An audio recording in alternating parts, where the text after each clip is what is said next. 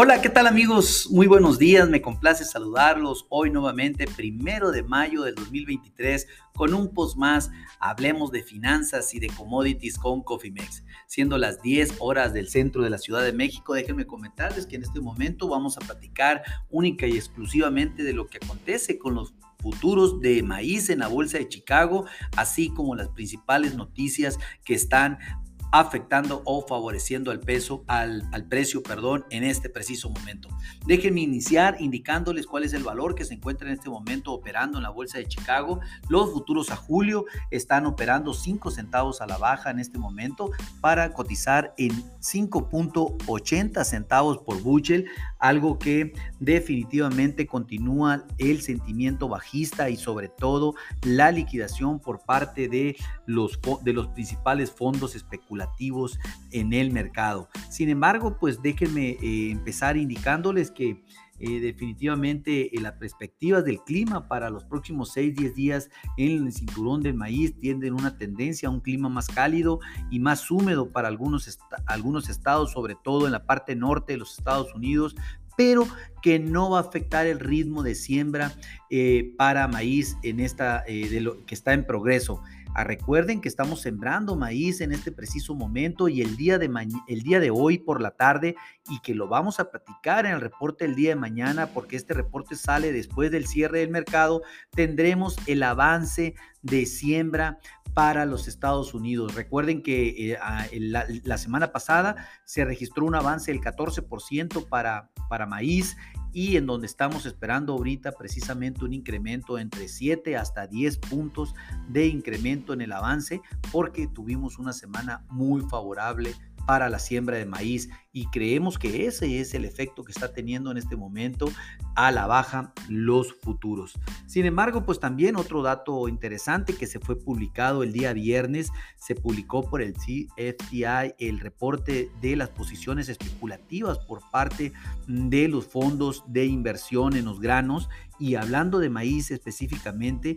para el cierre de la semana pasada se informó que los fondos fueron vendedores netos de 64.730 contratos entre futuros y opciones. Una cantidad impresionante en el desglose 30 mil contratos de esas liquidaciones eh, fueron eh, liquidaciones largas, eh, prácticamente de, de, posiciones largas que tenían, y 34.694 contratos cortos nuevos, o sea, ampliaron en 34.000 eh, contratos su posición corta y disminuyeron la posición larga en más de 30.000 contratos. Impresionante cómo los especuladores están metiendo los dedos y las manos sobre los futuros de los granos en general en la bolsa de Chicago, sabiendo así que no es la realidad en términos de costos de producción, no solamente en los Estados Unidos, sino en cualquier parte del mundo, lo que estamos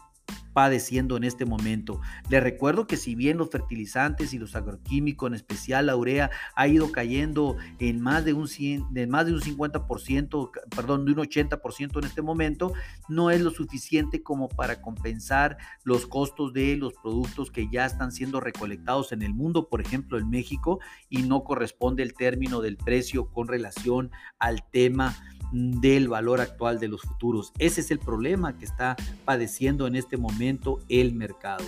pues el mercado en el overnight eh, empezaron cayendo entre 1 y 3 centavos y esto se prolongó también a la apertura. Sin embargo, eh, ahorita ya con esta caída de 5 centavos en la sesión, que está siendo impulsada también por los futuros del trigo, eh, pues realmente pues forma una presión bajista todavía de gran medida y eso pues tiene que ver también con el avance de siembra en los Estados Unidos como ya se los comenté y sin lugar a dudas el gran commodity de esta, de esta caída es la gran producción de maíz que se espera en Brasil y que probablemente suplirá los los suministros de Estados Unidos en gran medida a nivel internacional. Eso es el tema en esta, en esta ecuación. Brasil se, está, se convirtió ya en el principal exportador de granos del mundo en soya y maíz y probablemente también en pasta de soya y ya lo es en carne y ya lo es en muchísimas cosas más, en café, etcétera,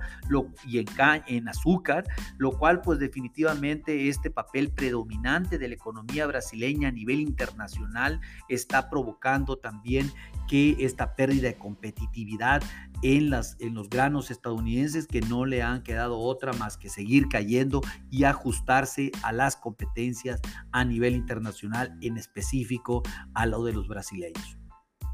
Eh, el, viernes hubo un dato importante que el presidente Biden anunció que para este verano se permitirá la venta de mezclas de gasolina E15. Todo esto está relacionado con una mezcla mayor en industria del etanol sobre la gasolina y, es, muy, es, un, es un, anuncio muy significativo ya que permite que exista una mayor producción de etanol, de etanol en los próximos meses y por ende de consumo de maíz que ayudará a compensar probablemente esa disminución en las exportaciones que vamos a tener para el segundo semestre del 2023 de maíz de los Estados Unidos. Permitir las ventas del E15 que sean mayores en esta temporada de verano, pues eh, no solo ayudará a aumentar los suministros del combustible, sino que también apoyará a los agricultores en gran medida en los Estados Unidos que van a poder colocar sus granos. Recuerden que las tendencias estacionales no son por sí solas motivo suficiente para entrar en una operación, al menos en nuestra opinión,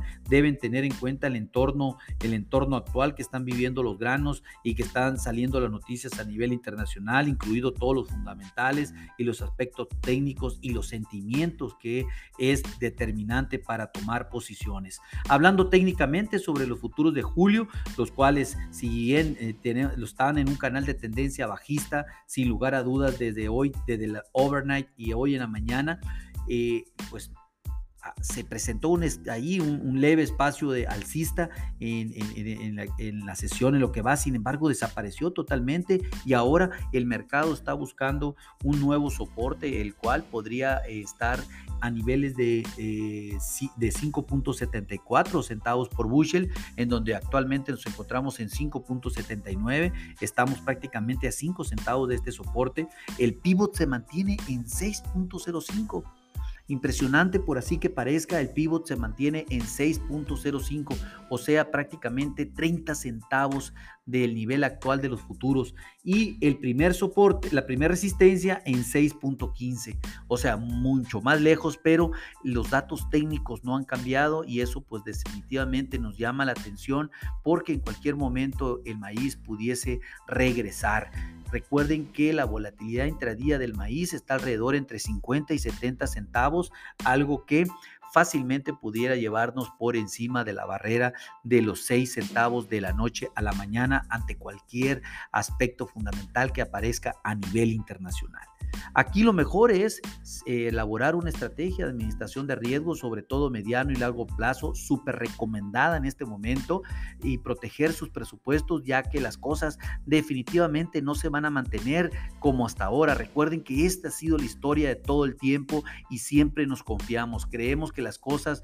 no van a cambiar y es cuando cambian y pues con gusto podemos desarrollar una estrategia a la medida. Pónganse en contacto con nosotros por medio de este podcast o bien en info.cofimex.net y con gusto desarrollaremos un traje a la medida. A nombre de todo el equipo de Cofimex y mío propio José Valenzuela, le doy las gracias por su atención y le recuerdo que lo peor es no hacer nada. Pasen un hermoso día. Hasta luego.